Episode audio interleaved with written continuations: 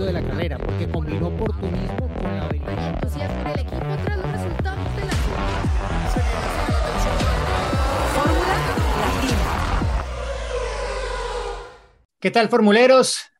Ha terminado la temporada europea de la Fórmula 1, se ha corrido el Gran Premio de Italia y hemos tenido una nueva victoria de Max Verstappen, ya 11 en la temporada, 5 consecutivas, primera bola de campeonato en términos de tenis, diríamos, en el próximo Gran Premio de Singapur, obviamente contando con resultados de Leclerc, de Checo Pérez para poder conseguirlo, tal vez con eh, mayor probabilidad sería luego en el Gran Premio de Japón, pero se sigue manteniendo el impulso, la eh, sincronía perfecta entre él y el equipo. Ha sido una carrera en la que se han ilusionado los tifosi con una pole de Charles Leclerc, pero luego en carrera no hubo contra el ritmo de Verstappen y lo que fue, bueno, un trabajo desde las prácticas libres, pensando más en la carrera, sabiendo que había penalidades para él, para su compañero de equipo y que iban a tener que remontar para conseguir una nueva victoria. Una carrera que nos ha dejado un poco la polémica, ¿no? Por el eh, amargue, amargo cierre que tuvo, ¿no? Un poco un baldado de agua fría el acabar una carrera bajo condiciones de safety car, en especial después de lo que ocurrió en la carrera final del año pasado.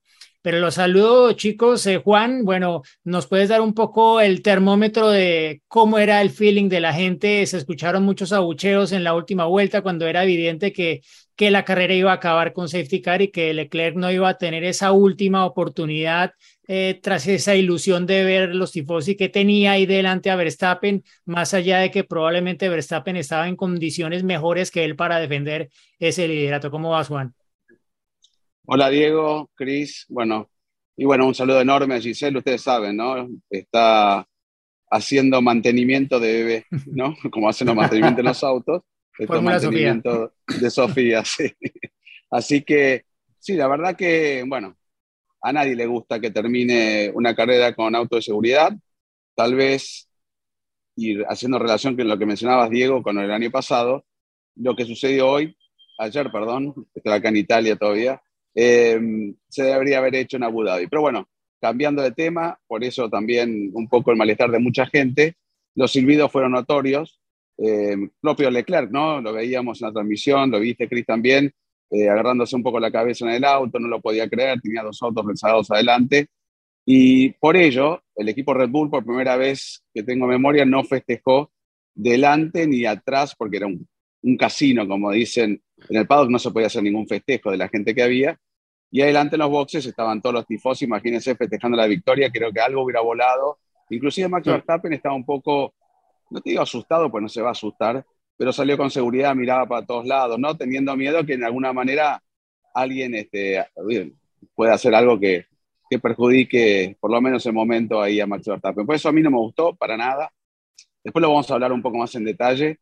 Eh, la Fórmula 3 se definió un campeonato de una manera ridícula también, con bandera roja, con penalizaciones, o sea, este, Víctor Martín no supo que fue campeón hasta 20 minutos, y bueno, y era un campeonato, ¿no? Está bien, es Fórmula 3, dicen, pero era un campeonato igual, así que el mismo día prácticamente hubo bastantes fallos allí en toda la dirección, por lo menos deportiva, en el Gran Premio de Italia, pero una lástima, la verdad, y al, quiero agregar, ¿no? Porque mucha gente lo deja pasar, pero a mí me pareció, y lo vi, lo vimos, eh, ese Williams que se abre un poco, si era un Williams, no me acuerdo ahora, para ver, no pasar, pero venía la grúa marcha atrás con un auto en una zona angosta. Está bien, no llovía, iban a velocidad de auto de septicar, de auto de seguridad, perdón.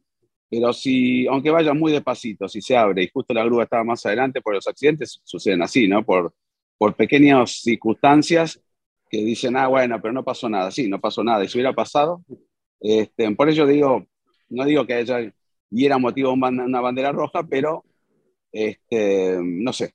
Después lo vamos a ver bien en, en claro. Cuando explicó la, explicaron cómo fue el procedimiento, se entendió y hicieron todo lo correcto. Eh, no se podía mover el auto de Daniel Richardo, pero a mí me dejó también, como ustedes, ese, no sé, un sabor medio feo que se termine un gran premio tan importante y de esa característica de esa manera. Hola, Cris, ¿cómo lo viste? ¿Cómo andan, chicos? Eh, para empezar, eh, hablaste de Fórmula 3 y felicitar a Franco Colapinto, ¿no? Que, que, volvió a ganar este fin de semana, este chico argentino que está haciendo muy bien las cosas y bueno, tenemos muchos puestas las esperanzas en su crecimiento dentro de este mundo tan difícil. Pero bueno, este, hay mucha gente acá que está pendiente en Argentina de lo que hace Franco, así que bueno, a seguir por este camino. Y yendo específicamente a lo que se vio en el Gran Premio, eh, hay, muchas cosas para destacar. En ese desenlace, obviamente, también todos nos quedamos con ese sabor amargo de que pudo haber sido distinto. Eh, entiendo que si se daba una situación así en la mitad del Gran Premio, nadie se quejaba de nada porque es el procedimiento natural.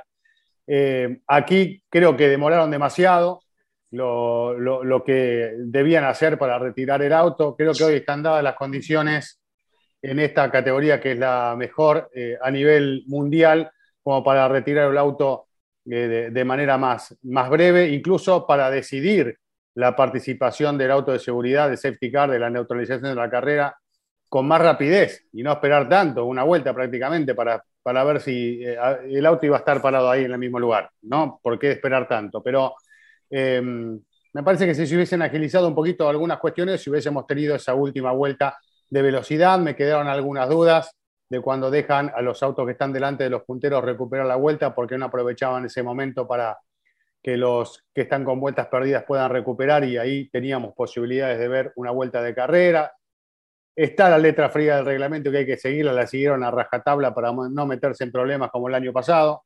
Eh, pero pero me, me quedé esa, esa sensación rara que a uno le queda cuando sabe que tal vez se podían haber hecho las cosas diferentes, ¿no? Y es una asignatura que se, mete dentro de la Fórmula 1 como para ver qué soluciones hay para que estas cosas no, sucedan en el futuro, más allá de considerar el tema del combustible y un montón de aspectos que mucha gente no tiene en cuenta ¿no? Cuando, cuando pide estas cosas. Pero se puede llegar a, prever y ver cuál es el, mejor modo de poder este, llevarlo adelante. Eh, por otro lado, bueno, Nadie va a discutir, creo yo, más allá de cómo fue el final, la victoria y la contundencia de Max Verstappen.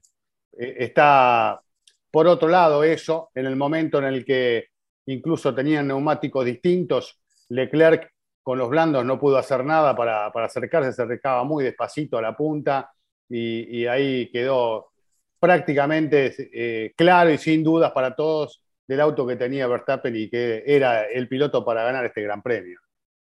Sí, yo creo que haciendo un paréntesis antes de, ir un poco más a fondo con el tema de, del final de la carrera, pues habría que notar que en últimas eh, la clasificación ilusionó a Ferrari, ilusionó a los tifosi y tal vez nos hizo pensar que la carrera podría estar mucho más apretada entre los dos, ¿no? Eh, hubo, aparte de eso, el fiasco del ordenar la parrilla, casi cinco horas antes de conocer finalmente cuál era, el orden. Eh, muy pocos pilotos tenían seguridad de su posición de salida. Verstappen era de los pocos que incluso en la rueda de prensa dijo, yo salgo séptimo. Y ah, ah, salvo que sea estúpido, salgo séptimo. Y al que le dijo, no, no, es que si esto pasa tú avanzas. No, él dijo, salgo séptimo y hay que leer el reglamento, punto. O sea, él, lo tenía muy claro, pero igual, al final de la primera vuelta ya estaba cuarto, que era la otra posición que se daba, que eh, sería la de salida una vez aplicadas todas las penalidades y iniciando ya la segunda vuelta estaba en tercera posición. O sea, muy rápidamente en esa primera vuelta ya Verstappen se colocó en posición de amenazar la victoria posible de la escudería Ferrari. Poco después dio cuenta de Rossi y ya, y ya teníamos pues ese duelo entre Leclerc y Verstappen que cuando llegamos a ese virtual safety car ocasionado por el auto de Vettel, ya en ese momento la diferencia entre Leclerc y Verstappen estaba apenas por encima del segundo, o sea, era inminente que iba a entrar en zona DRS y que probablemente iba a haber un adelantamiento. Entonces, ¿qué hizo la escudería Ferrari? Cambiar la estrategia. No ha sido su fuerte y no diría que se equivocaron, pero hicieron algo diferente porque vieron que a ritmo igual y a condiciones iguales no le iban a, ganar la carrera a Verstappen, pero igual en las cuentas de Ferrari probablemente el ritmo de Verstappen era otro inferior al que al final terminó siendo y de ninguna forma realmente pudieron contener a un Verstappen que fuera de una forma u otra iba a ganar la carrera este, este domingo. No sé cómo lo ven ustedes, Juan. Sí, obviamente, fue, fue claro. el, era para mí abrumadora la diferencia, inclusive lo vimos cuando Leclerc puso los neumáticos blandos, ellos consideraban que tal vez iban a recortar más y Verstappen con neumáticos medios estaba girando más rápido que ellos. Eh, todo estaba a favor de Verstappen. Lo único que, bueno, podríamos decir también en ese Virtual Safety Car que no tuvo la gran fortuna, ¿no? El equipo, porque en el momento que está parado, se levanta el safety car y Verstappen pasó a fondo, bueno, todos pasaban a fondo ya, y él tuvo que hacer todo el recorrido que es largo hasta salir del pit lane. Ahí perdió también un par de segundos, pero hubiera pasado lo que hubiera pasado, inclusive en el relanzamiento, como bien decía, con neumáticos nuevos, Verstappen se hubiera estado uno atrás del otro. La única esperanza era que, no sé, se, se tirara en algún lado y, bueno, arriesgar a más lo posible Leclerc para tratar de pasarlo a Verstappen, pero era una victoria asegurada, sorprendido un poco por el ritmo final de Leclerc, eh, ustedes vieron, no festejó, apenas saludó con un tibio pretón de manos a un mecánico, eh, la cara que tenía en el corralito era como si hubiera, no sé, perdido el campeonato, que es un poco lo que ha sucedido, eh, la esperanza de poder ganar y aunque sea sacar unos puntos de diferencia, nada más, ¿no? No eran muchos. Pero bueno, eh, también la situación que se terminó la carrera, todo eso que hizo que, que Leclerc no estuviera satisfecho. Tampoco fue, o sea, ustedes lo vieron, ¿no? Sainz pasa autos como si estuvieran parados, pero cuando colocó el neumático rojo tampoco tuvo un gran ritmo, ¿no? Algo pasó ahí en Ferrari que no, no podían aprovechar ese neumático como lo esperaban que podían, ¿no? Que iban a recortar, no sé, siete décimas, ocho décimas con Verstappen y ver si Verstappen perdía un poco el rendimiento con los neumáticos que tenía. Así que me parece abrumadora la victoria y bueno, eso nos está pintando cómo va a terminar el año. Ferrari sigue insistiendo, ¿no? Que en las próximas carreras tienen oportunidades, que van a estar allí peleando, pero creo que es más una ilusión o por lo menos quiere un deseo de que sea así, de que una realidad, ¿no? Para mí, sí, sea por el orgullo sería lo que viene, ¿no? A Verstappen con ese R18 no le gana a nadie. Que no es el mismo caso que Checo Pérez con el RB18 de Checo Pérez, ¿eh? Aclaremos, no estamos hablando de Checo Pérez, estamos hablando del auto de Max Verstappen. Sí, sí, totalmente. Me parece que ahí hay un, punto que tienen que, resolver y, en todo caso aclarar, más allá de que han dicho, ¿no? Que los autos no son los mismos, sobre todo con el tema del piso y las cosas, los elementos que están probando, pero bueno, está muy claro que los rendimientos son dispares entre los dos Red Bull y que hoy le toca a Checo, eh, bueno, trabajar de otra manera de cara al, desarrollo del equipo, ¿no? Pensando a, futuro, hay que ver cómo planteábamos nosotros en algún momento, eh, si esto, como parece ser, se cocina antes de tiempo a favor de Verstappen, si el rol de Checo va, a seguir siendo el mismo de estas carreras o si este, el equipo lo va a apuntalar de otra forma, ¿no? Como para ir a buscar otro tipo de resultados sobre la última parte del año. Recordemos que matemáticamente tiene chance de Verstappen de consagrarse en Singapur, ¿no? Que es la que viene. Sí, sí, básicamente, bueno, necesita ganar la carrera y contar con otros resultados, pero ya ganando la carrera, luego casi que un podio en, en Suzuka le garantizaría el título, que bueno, conseguirlo en Japón sería algo muy especial seguramente para, para la gente de donde y ya con Porsche fuera de escena hacia el futuro, pues algo que llega, llevaría un poco más de cohesión a futuro en esa asociación que igual, aunque no aparezcan los avisos, técnicamente sigue funcionando porque Honda sigue fabricando, manteniendo, operando los motores del equipo Red Bull y lo hará hasta el final de la temporada 2025. Pero ya que tocaban el tema de Checo, brevemente, bueno, decir que, que la carrera de Checo se malogró un poco con, con ese plano en un neumático que lo obligó a cambiar de estrategia muy temprano, parar en la vuelta 7 y colocar un neumático duro que hacía pensar en ese momento que iba a ir a una única parada, ¿no? Pero luego el equipo lo llamó al final de la carrera, él se mostró un poco decepcionado porque eh, lo primero que dijo es, estaba bien con los duros, como no era necesaria esa parada adicional, que al final pienso yo le costó realmente una posición, ¿no? Le costó la posición con Hamilton. Eh, pero de resto, bueno, lo había adelantado Norris, lo adelantó de vuelta después con los neumáticos soft, pero poco más había cambiado, ¿no? Sí que se condicionó un poco ese stint con duros por el tema de el sobrecalentamiento del freno delantero derecho. Fueron varias vueltas en las que Checo tuvo que gestionar esos eh, frenos y solo hasta un tiempo después, hasta que apareció el Virtual Safety Car, de hecho, le dieron la orden de colocar de nuevo el balance de frenos normal, ¿no? Para ya pues llevar un poco más el rendimiento que, que él necesitaba en ese momento para tratar de aprovechar eh, la estrategia diferente al resto y salir por delante de todos los que no habían parado, como al final prácticamente se dio, ¿no? Pero luego esa segunda parada le, le hizo perder esa posición adicional, pero diríamos, Juan, que, que todo quedó un poco condicionado y otra vez Checo acaba el fin de semana un poco, digámoslo, aburrido porque pudo haber conseguido más. Sí, de hecho, Checo, yo le pregunté, ¿no? La decisión, si le preguntaron a él de poder seguir y demás, y bueno, lo escucharon, ¿no? En la entrevista, como diciendo, bueno, se decidió de esa manera, ¿no? No estaba muy conforme porque, como bien decía, tal vez pensó él que podía, y sabemos cómo ministra el neumático, un neumático blando que duró más de 25, 27 vueltas, ¿no? Eh, el neumático duro, por entender que ha durado mucho más, así que en las manos de Checo tal vez esa parada de tantos segundos que te perjudica podría haber llegado un poco más arriba. Igual mucho más no, porque Carlos Sainz tenía un buen ritmo, este chico iba a estar sufriendo ya con los duros, pero un puesto es un puesto y a veces hay que escuchar al piloto, ¿no? Este, lo escuchaban a Alonso cuando hice la entrevista, cuando él decía, le decían que estaba bien el auto, él dijo, tengo 350 grandes premios, ¿no? La relación no está muy bien ahí, como diciendo, a mí me van a decir que se siente arriba de un auto, no. Pero bueno, eh, cambié de tema, pero este, me parece que Checo sí, se, tuvo, se tiene que conformar. Yo creo que tal vez un circuito callejero donde lo vimos este, ir muy rápido, tanto en Baku como en Mónaco, en Arabia Saudita. Tenemos la ilusión de ir a Singapur, un circuito de características un poco similares, que Checo vuelva a estar en ese nivel, pero el auto ya no es el mismo que antes.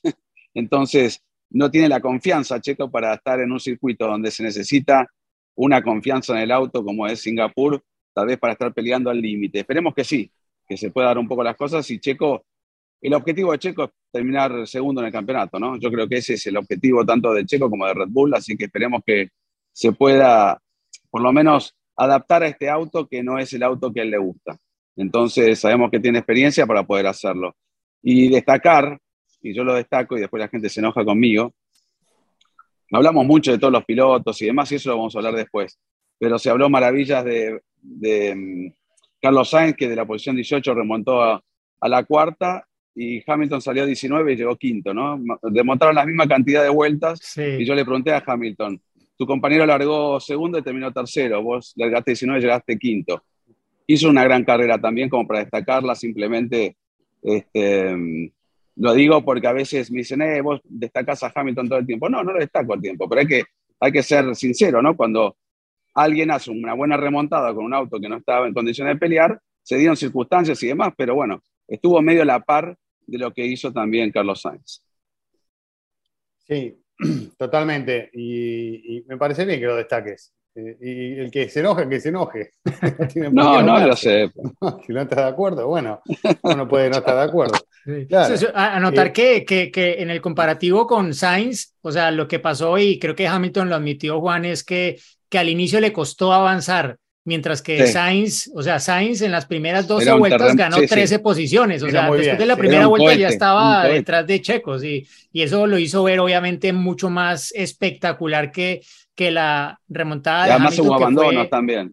Exacto. hubo también y le tocó a Sainz. Pero bueno, sí, sí, obviamente. Sí, sí. O sea, Hamilton fue efectivo como siempre, solo que no fue tan espectacular como lo que, lo que vimos eh, con Sainz, ¿no? Y, y, pues ya que tocamos eh, estos temas de espectacular, espectacular Nick de Vries, o sea, es para quitarse el sombrero, un piloto que lo llaman hora y media antes de la tercera práctica libre a decirle, bueno, el uniforme y vienes porque clasificas y corres mañana en el Williams, que sí, había pilotado el Aston Martin el viernes, pero era un auto completamente diferente. Ya había pilotado el Williams eh, previamente en entrenamiento libres 1, lo había hecho bastante bien, pero esta oportunidad salió de repente por un Alex Albon que pues ojalá tenga una muy pronta recuperación. Eh, Williams dio a conocer que tuvo complicaciones en el posoperatorio por la anestesia en, eh, tras haber sufrido de apendicitis, que esto pues nada, te, te coge de repente y al final bromeaba álbum, bueno, pérdida de peso, eso es lo bueno para la próxima carrera porque ya no tienen el apéndice y seguramente estos días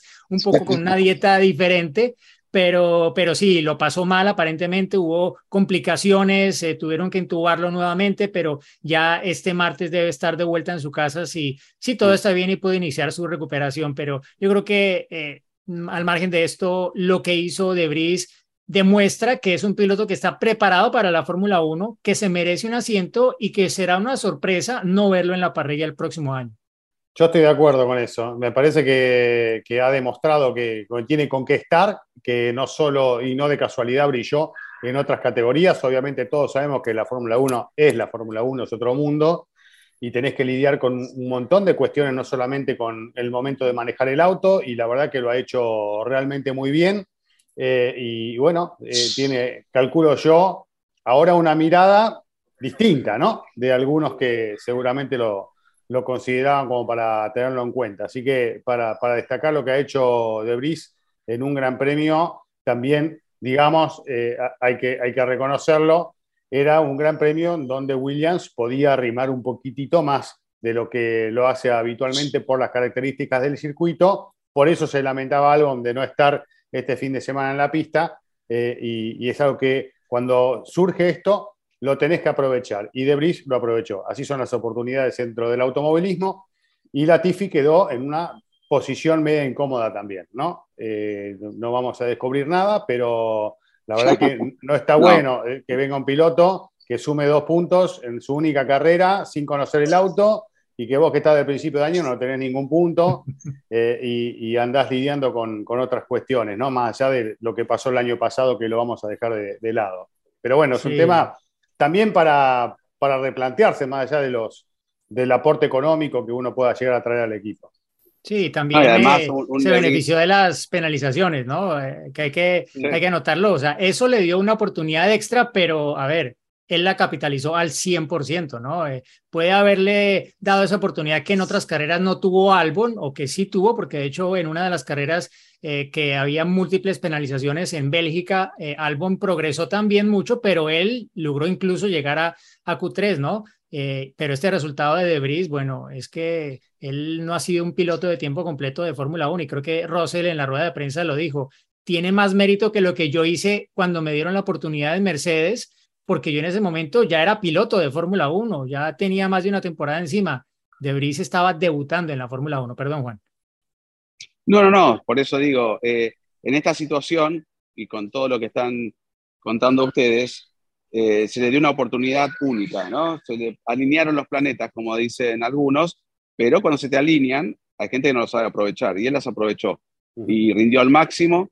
Eh, ustedes vieron, prácticamente no se podía bajar, eh, no es solamente lo físico, sino lo emocional, lo tenso de la carrera, de cómo mantener esa posición, todo eso también te estresa, ¿no? Cómo vivió la situación, él lo dijo, cómo vivió la situación un poco este, sin pensar, porque él dijo en la entrevista cuando yo se lo pregunté, eh, si hubiera pensado, a veces yo pienso mucho y hago como macanas, ¿no? Y eso pasa a veces, ¿no? Cuando uno se pone a pensar o se preocupa de más, no rinde lo esperado. Y él supo maximizar toda la oportunidad que tuvo, las penalizaciones, el safety car, dejar el auto. Un pequeño error tuvo que se le fue un poco el auto, pero la verdad que lo dejó exhausto directamente. Bueno, como cuando ganó el campeonato Rosberg, ¿te acuerdas? No se podía ni levantar del auto. A veces que no es una cuestión física, sino una combinación de lo emocional con lo físico, con alegría. Entonces muchos dicen, ah, bueno, si no pudo terminar una carrera, eh, no está listo para la Fórmula 1. Sí, está listo, lo demostró sumando puntos. Y digamos que en el listado de las peores épocas de Williams, no estamos hablando de cuando Williams era una, bomba y que sumaba cualquiera, es el piloto que más rápido cosechó dos puntos. más que Russell, más que Latifi, más que Kubica. O sea, hoy por hoy tiene algo que no se lo quita a nadie. Olvídense, la gente se va a olvidar. Uy, ¿se acuerdan cuando se subió el Nick de Bris? Este, había 18 autos penalizados. No, se van a acordar que cuando se subió sumó dos puntos y eso está. Y cómo lo felicitó Hamilton en el corralito, Buster Tappen. Y tengo una estadística, Diego, que vos no tenés. Es, la primera vez en la historia de la Fórmula 1 que gana un piloto neerlandés y este, suma un, noveno lugar otro piloto neerlandés. Porque antes nunca había ganado hasta Max Verstappen un piloto neerlandés, así que esa es fácil de, sacar. Bueno, yo, tengo una, una eh, no, no tan buena como esa, pero igual la pongo, ¿no? Eh, eh, Nick De Vries es el tercer piloto que marca puntos en su debut con Williams, después de dos que fueron campeones del mundo. Jacques Villeneuve, que estuvo a punto de ganar su primera carrera, salvo un problema mecánico, una pérdida de lubricante, y el otro, Claro, Nico. Rosberg con su, Sí, sí. sí, y el otro Nico Rosberg en su debut en Bahrein 2006 con el equipo Williams. No, fascinante. Hay que darle una oportunidad, ¿no? Así que los billetes de. O tiene que aumentar un poco el valle del señor Latifi, padre, este, o Mercedes puede llegar a ser un negocio que le convenga a Mercedes también, ¿no? Porque es un piloto a tener en consideración el día que se quiera retirar Hamilton para acompañar a Russell. Entonces, O, o tal vez Mercedes porque, haga un aporte. porque Alpine también lo quiere probar. O sea, Claro, de ahora ya repente todos entra, exacto, ahora todos Ahora dicen, "Ah, mira, juego". pero este, este como Claro. que pinta para, para esto.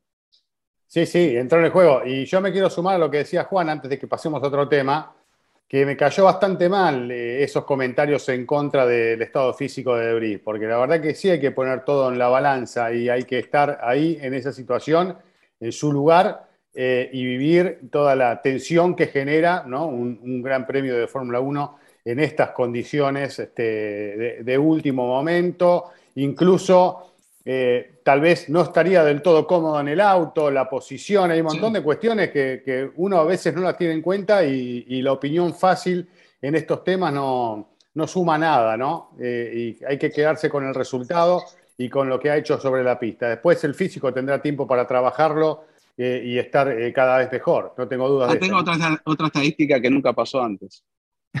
Ningún piloto que debutó con Williams sumó dos puntos y fue elegido el piloto del día. Porque Además, es nuevo eso. Bueno, y el muy libro tuyo merecido, de ¿no? estadísticas tendría este tamaño, ¿no? Más o menos. Sí, es el, es el primer piloto de apellido de Brisa en marcar puntos en la Fórmula 1. Bueno, pero hablando en serio, eh, yo creo que a este es momento de abordar el tema de fondo. eh, y eh, para esto creo que hay una pregunta que nos han enviado para ir de lleno con, con esto. Así que la escuchamos. Hola, yo soy Dani Rodríguez, soy de Querétaro y mi pregunta es que si era necesario dejar el safety car en la carrera o si debieron haber tomado la decisión de sacar bandera roja. ¿Cómo estás, Daniela? Gracias por dejarnos tu pregunta. Y, y bueno, eh, algo hablamos al comienzo. Eh, la verdad que hubo mucha discusión sobre este punto en las redes sociales, sobre todo, ¿no? Eh, de si hacía falta en una situación así colocar la bandera roja o no.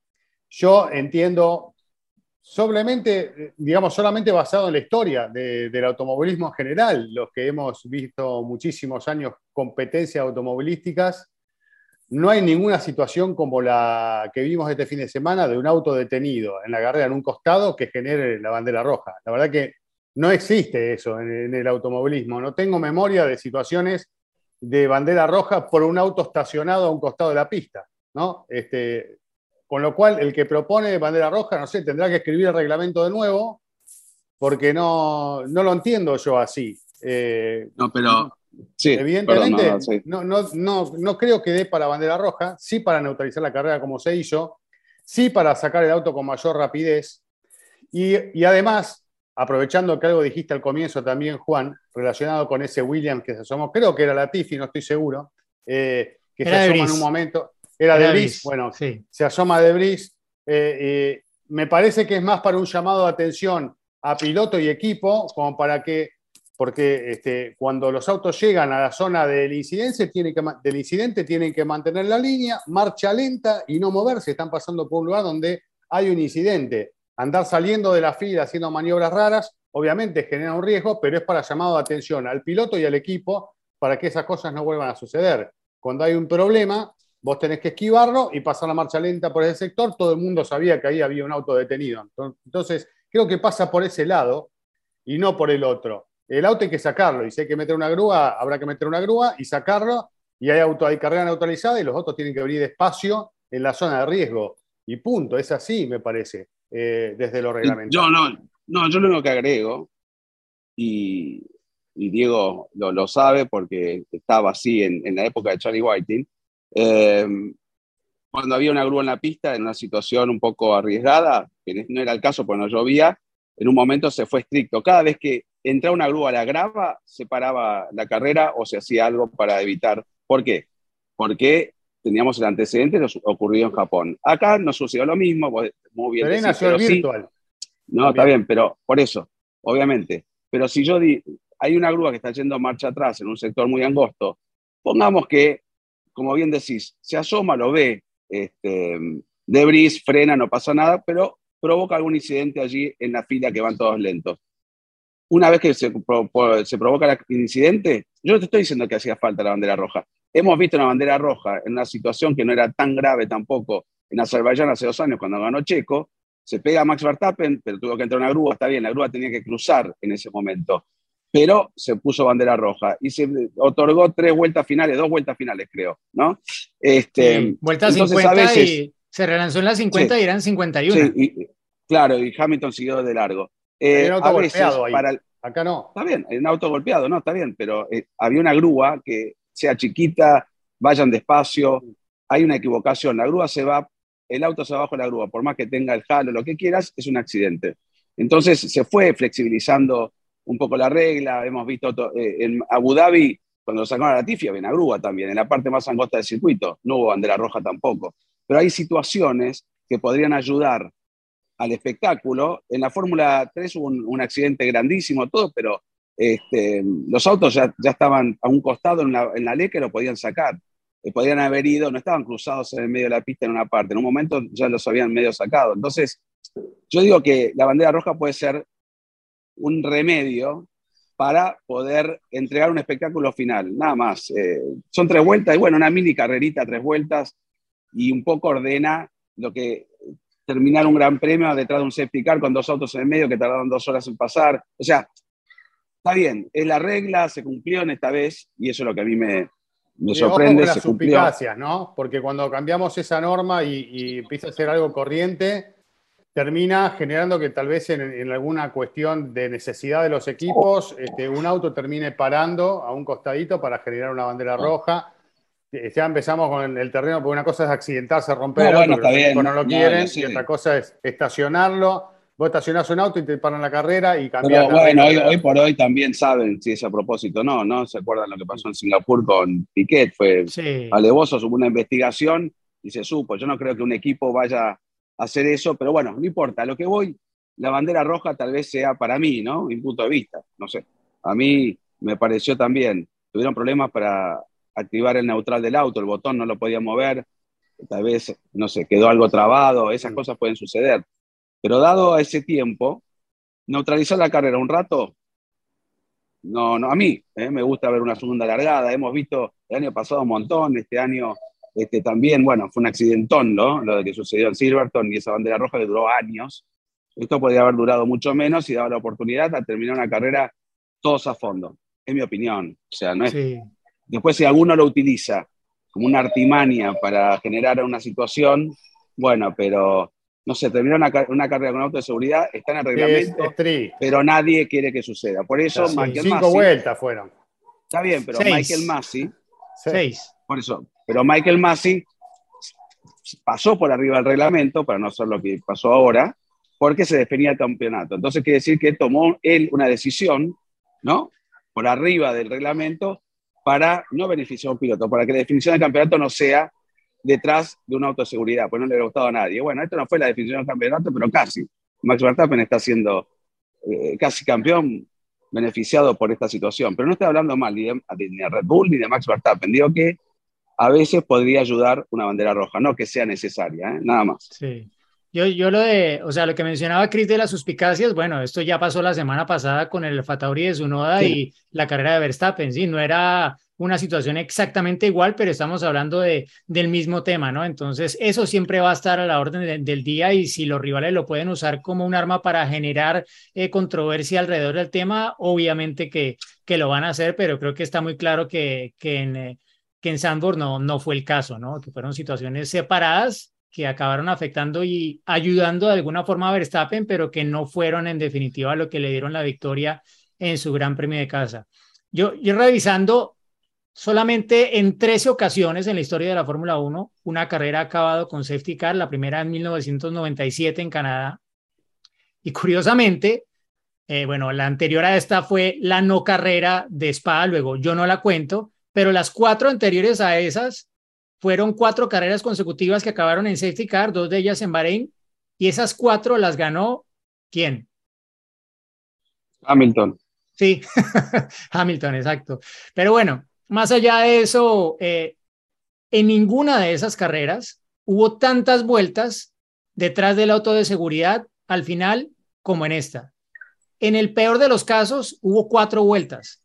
Aquí hubo seis vueltas detrás del safety car. Sí. Y eso es lo que está mal, ¿no? O sea, eh, En una pista rápida. sí. Sí, exacto, pero ¿por qué no cuando ya es evidente que se va a recortar el tiempo al final y que existe el riesgo potencial de que tengas que acabar la carrera detrás del auto de seguridad? ¿Por qué no determinar un procedimiento que te permita, bueno, que al director de carrera no le cueste presionar el botón de bandera roja? Y que ya inmediatamente se sabe que, que así se va a resolver el tema para que haya un final digno para la carrera, ¿no? Porque estamos en una época en la que obviamente la gente ya no se traga un final con como hace 20 años, ¿no? Como la primera vez que pasó esto en 1997. Creo que todas las veces anteriores que pasó, salvo Abu Dhabi, esto era como que, bueno, ok, pues, ¿qué se le va a hacer, no? Fueron dos, tres vueltas con safety o sea, pasó ya muy sobre el final, no había nada que hacer. Pero es que aquí, claro, o sea, faltaban todavía bastantes vueltas. Un agravante que el director de carrera lanzó el procedimiento de safety car con Verstappen ya pasando de lejos el lugar donde el safety car podía colocarse delante de él. Verstappen estaba en la Claro, por curva eso tardó. 4 Claro. y se colocó el safety car delante de Russell. Luego Russell estuvo más de una vuelta detrás del safety car. Entonces ahí se perdió otra vuelta más del final.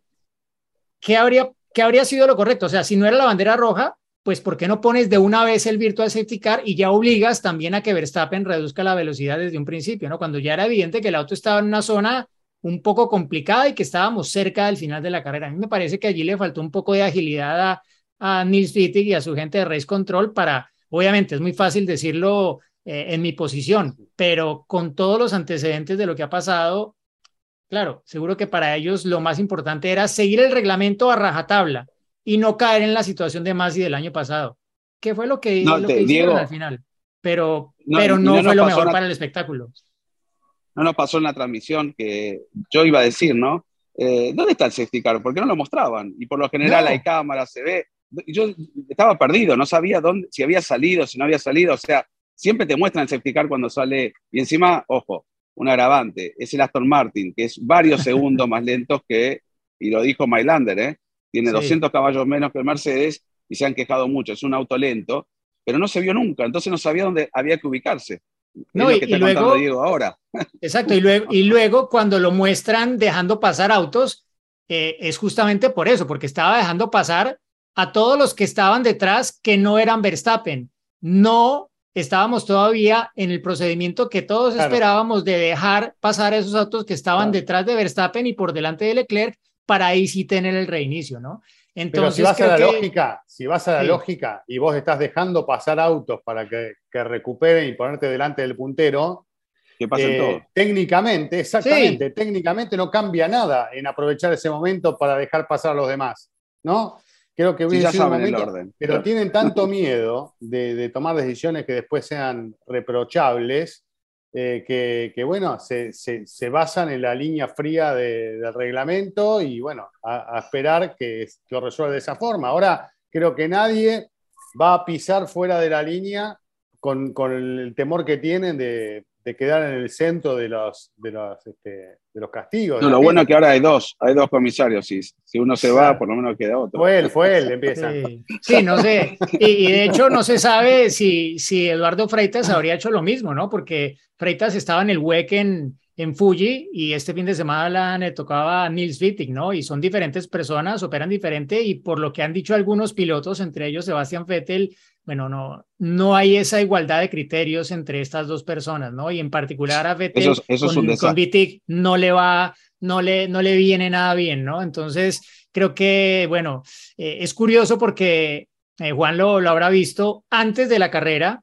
eh, la FIA dio a conocer que este lunes, o, sea, cuando estamos grabando este podcast de Fórmula Latina, se citó a una cumbre en la cual estaba la FIA, los equipos, los competidores, para hablar de temas de gestión de la carrera, volver a retomar el tema de esa eh, sala de dirección de carrera remota, eh, un poco mostrar su función, los ejemplos en los que ha operado, otras cosas que se pueden hacer, pero no me cabe duda que el final de la carrera de este domingo habrá sido, sí, habrá, estado- habrá sido el tema principal de conversación para ver qué se hace, porque también lo, creo que lo dijo Andrea Saero en al- algunos medios escritos al final de la carrera, se habló de cambiar el reglamento para que quedara allí consignado un procedimiento para evitar un final como el de Abu Dhabi.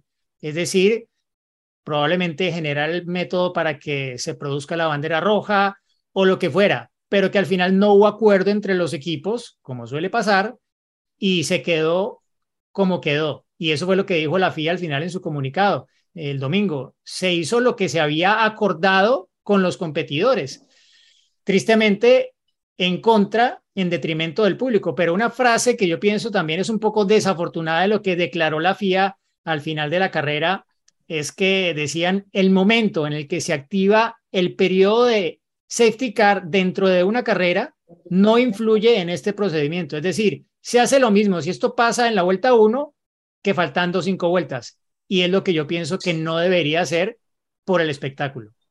Te perdonamos, Michael. Bueno, Volvé, ¿puedo- Michael. ¿Puedo despedirme? Porque Cuéntanos la anécdota y, te va- y- y nos vamos todos, Juan. No, no, es una anécdota muy tonta, pero pasó eh, en la carrera con Kimi, eh, justamente. Viene Kimi, eh, yo lo voy a saludar, a saludar, pero tenía el micrófono en la mano. eh, y me dice, ni lo intentes, no tengo nada que hablar. Entonces le digo, Kimi, no, yo estaba con mi hijo, Justo Santino, y le digo, no, Kimi, querías que te saques una foto con... Lo único que quería es frenarlo por ello. Se ríe, eh, se saca la foto, pero luego se queda un poco hablando, ¿cómo estás? ¿Qué haces? O sea, en- o sea, fue muy simpático, pero como diciendo, yo ya estoy, estoy acá con mi familia, no tengo que hablar nada, no hablo con nadie, ¿no? Porque muy a lo Kimi, pero de una, con una sonrisa, ¿no? Con una manera tan simpática lo dijo, que no era el Kimi, tal vez que vos le ibas a preguntar algo y ni te miraba o te, te apartaba, ¿no? Eh, con una alegría totalmente distinta, o sea, muy simpático, me llamó la atención y bueno, es una anécdota muy cortita, pero me encantó porque dijo, ni lo intentes. Y yo lo que menos iba a hacer, pero tenía justo el micrófono de casualidad. Yo lo que quería que, me- que Santino se sacara una foto con Kimi, que finalmente se la sacó, se frenó, sacó la foto. O sea, bueno. lo hizo de una manera muy, muy buena. Y le pregunté por Robin, que estaba ahí con, justo con Rihanna, y bueno, este, disfrutando ahí de un fin de semana como un espectador más. Pero bueno, esa era la, la anécdota. Y ahora sí, arrivederci, muchachi. Muchachi, Mi una pregunta. Lo voy a seguir. ¿Qué pasó, ¿Qué pasó con Grid Rival? Uh, bueno. Medio, medio para mí, porque- para mí, Grid Rival, eh, como la carrera, ¿no? Terminó detrás de safety car. Triste, También se, triste me final. abandonó, a- se me abandonó Alonso, eh, que, que había apostado a Alonso y uno más, no me acuerdo quién era el otro que tenía que ser. Oigan, y, y me dicen que ya hay bastantes pedidos de, de la mercancía de Fórmula Latina también, que ya hay varios Ah. en camino aparentemente, así que espero cruzarme con alguno pronto para poner la foto. No, no, Acá. esperen. Seguramente le voy a mandar el video, lo podemos llegar a poner. Un señor, un fan club de, fan club de, de México, me frenó y me dijo fanático de Fórmula Latina. Y él dice que eh, quiere comprar el merchandising, pero como me frenó, que, que a ver si se lo regalo. Le digo, no, pero vos, el- la apuesta era que tenía que tener la, la gorra. Sí. Y me dijo que para México la va a tener. Entonces, bueno, si lo encontramos a él, se- le regalaré algo, pero sin la merchandising, el cine merchandising, sin la gorra no le puedo. Claro, no, hay pero que bueno, tener algo. fanático de Fórmula Latina, lo vamos a escuchar porque lo tenemos también para cerrar, pero bueno, realmente eh, todavía estén atentos. ¿eh? Vamos a escabullir con Diego en México para no tener que encontrarnos con alguno con el merchandising tener que regalar algo. Ah, Yo tuve muchas consultas ¿eh? de, de gente que está, que está interesada, que tiene ganas, así que bueno, acá dejamos la posibilidad de que eh, ingresen y, y puedan acceder a lo que les guste. Bueno, O chicos. sea que Diego, ganaste vos eh, en Grid Rival entonces, porque eh, le fue mal a Chris, ah, le fue, a mí me fue sobrado, pésimo. sobrado. No, yo, yo, Claro. yo ya, ya ni sé quiénes son los de mi equipo. La verdad que lo, lo puse hace tres carreras para dejarlos fijos de estas tres y que no se me olvidara y no, no he revisado el puntaje, pero nada, voy, voy mal. Este año fue, fue pérdidas por ese lado. Chicos, bueno, chicos, gracias por todo. Nos reencontramos, gracias, buen viaje Juan Cris, nos reencontramos chao. para re- Cuídense. eh, respondemos sus preguntas. Chao, chao. Chao. Resaltó la lengua de adelantamiento de la carrera porque combinó oportunismo con la habilidad. Hay entusiasmo en el equipo tras los resultados de la Fórmula